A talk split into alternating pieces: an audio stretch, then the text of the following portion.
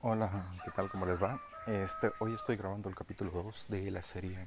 De esta serie se llama Princesa o Sapo, Príncipe o Rana.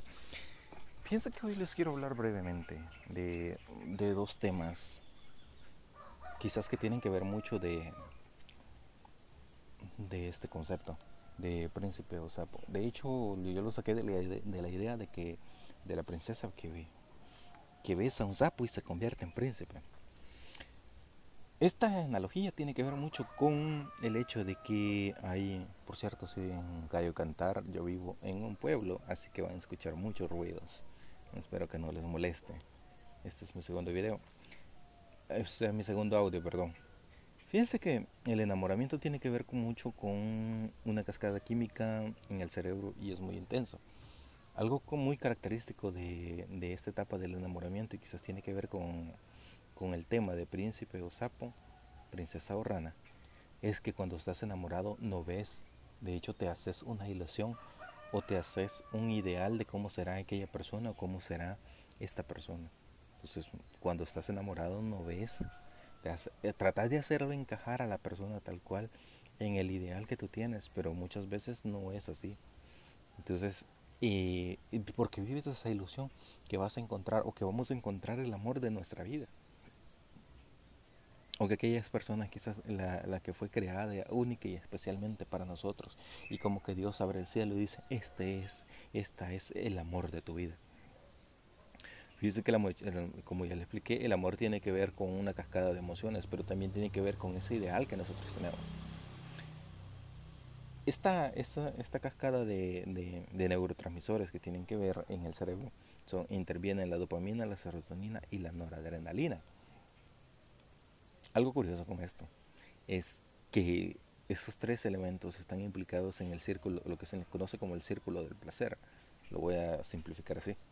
Entonces, ¿qué quiere que, qué tiene que ver esto? Que son los tres elementos, que estos tres elementos también se activan cuando se consume la droga. Entonces la persona siente un gran placer, un gran gusto sentir esta, esta, esta descarga de, en el sutorrento sanguíneo estos, de estos tres neurotransmisores dopamina, serotonina y noradrenalina. Entonces, como la persona está en el ideal, eh, que, que, es su príncipe azul, su princesa azul, fíjese que algo que tiene que ver mucho es que la persona se vuelve ciega. Aunque no encaje en el ideal, aunque no encaje, pero si hay elementos que para él, para él o para ella son importantes, la va a hacer encajar a la fuerza. La, la presiona, presiona la imagen y la hace encajar. ¿Por qué? Porque está en ese ideal. Pero algo curioso es que cuando está enamorado, también es esto de, esto de las drogas, por eso es que el amor, es, yo por lo menos aquí lo estoy comparando con las drogas. Algo que pasa es que muchas veces eh, la persona, el cuerpo, el, de hecho el cerebro se habitúa. El cerebro se habitúa a estas drogas. Y aunque no lo crean, lo que pasa, lo que suele pasar es que el cerebro cuando ya se habitúa comienza a demandar más y más y más. Entonces la persona lo que hace en lugar de, de, de crear eh, en busca de este placer, de esta sensación que siente, es cortar esa y vuelve a iniciar otra, cortar esa y vuelve a iniciar otra. Entonces, esto explicaría muchas veces la tendencia de que tienen algunas personas de ir saltando de relación en relación, de que cada seis meses, cada tres meses, cada, cada año un novio diferente, una pareja diferente y van de relación en relación. Y realmente no son estables. ¿Pero por qué? Porque ellos están deseando el placer, ese, esa sensación constante, están en esa búsqueda constante de sentir ese, esa descarga de, neurotransmisores que lo que hace es le brinda esa felicidad que ellos creen, que ellos sienten. Entonces, y no les importa. Fíjense que una característica también es que el amor es mucho más maduro y hay que trabajarlo en pareja para que no se rompa. Y el amor lo puedo hacer si bien la Biblia habla del amor de Cristo que es un amor agape incondicional, no importa que ahí está. Pero al menos a nivel personal puedo diferenciar amor, tres tipos de amor, el amor romántico, el amor de madre y el amor propio. Entonces el amor propio es querernos, aceptarnos tal cual somos, con virtudes y con defectos. El amor de madre o el amor de un padre es el amor incondicional que aunque fallemos, ahí estamos. y el amor romántico. También es la aceptación de la persona tal cual con virtudes y con defectos. Entonces, pero no en un marco de un ideal, sino en el marco de una aceptación de la persona tal cual es. El enamoramiento, fíjense, cuando una persona se está enamorada, se vuelve muy irracional. Y como ya le expliqué, ve a la otra como perfecta. Y, y trata de reducir, una característica, trata de reducir lo malo que tienen. O sea, quizás los padres, los amigos o alguien le esté diciendo, ¿sabes que no te conviene? Pero dice, es que ustedes no me quieren, es que ustedes no lo quieren a él, es que aquí, que allá, es que no sé qué, es que no sé cuándo. Realmente la persona no acepta otro tipo de, de, de crítico de, o de llamado de atención a que lo que la decisión que está tomando o la persona de la que se está haciendo acompañar no le conviene. Entonces, ¿por qué? Porque ella trata de minimizar lo negativo. O sea, está consciente hay un cierto grado de conciencia de que hay algo negativo, pero trata de reducirlo al mínimo. Otra característica diferencia entre el enamoramiento y el amor es que el amor trata, el amor aparece, cuesta que parezca. Y el enamoramiento parece al poco tiempo. Y allí sí le creo la, expresión de, de el, el enamoramiento es a primera vista.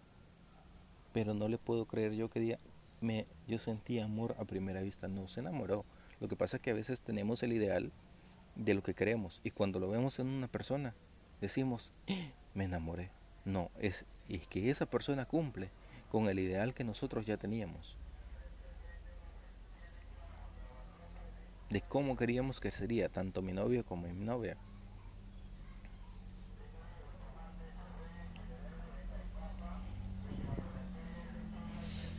Porque el enamoramiento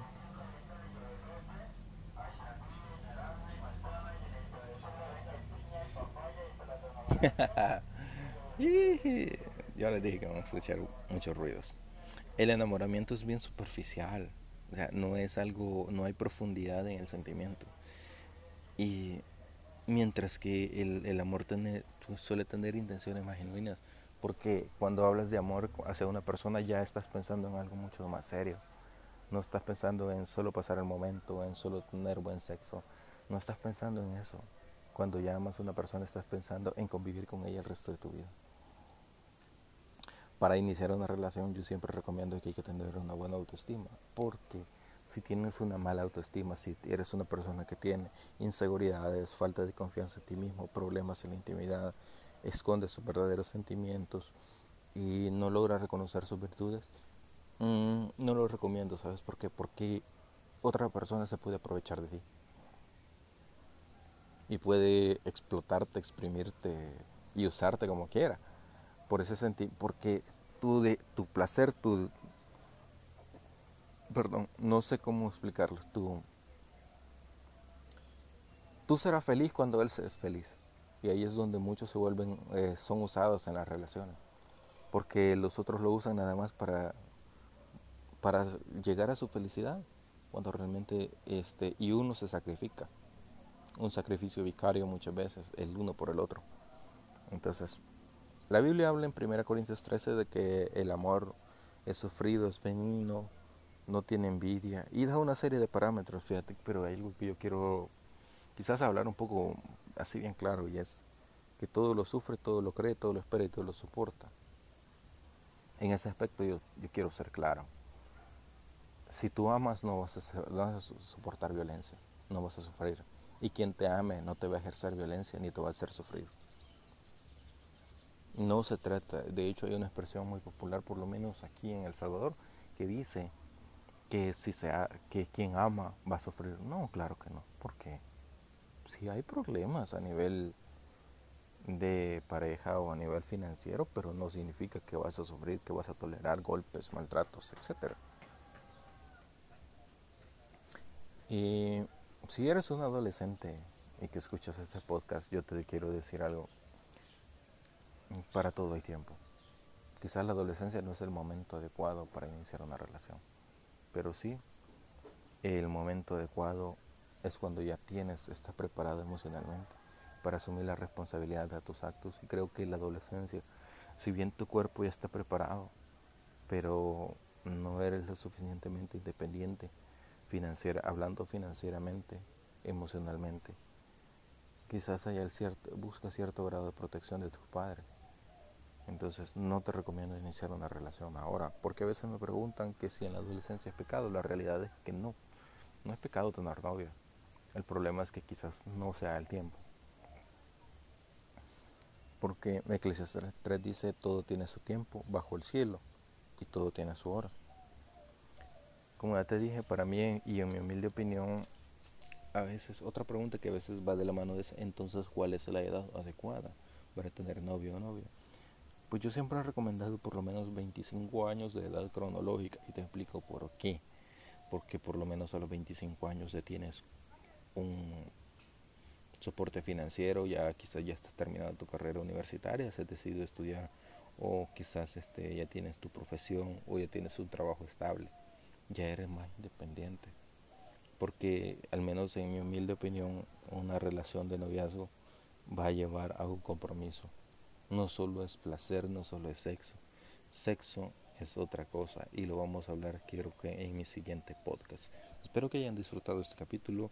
El próximo capítulo, el capítulo 13, se llama Sexo, Sudor y Lágrimas. Espero que lo esperen con todo gusto. Bye. Adiós. Cuídense mucho.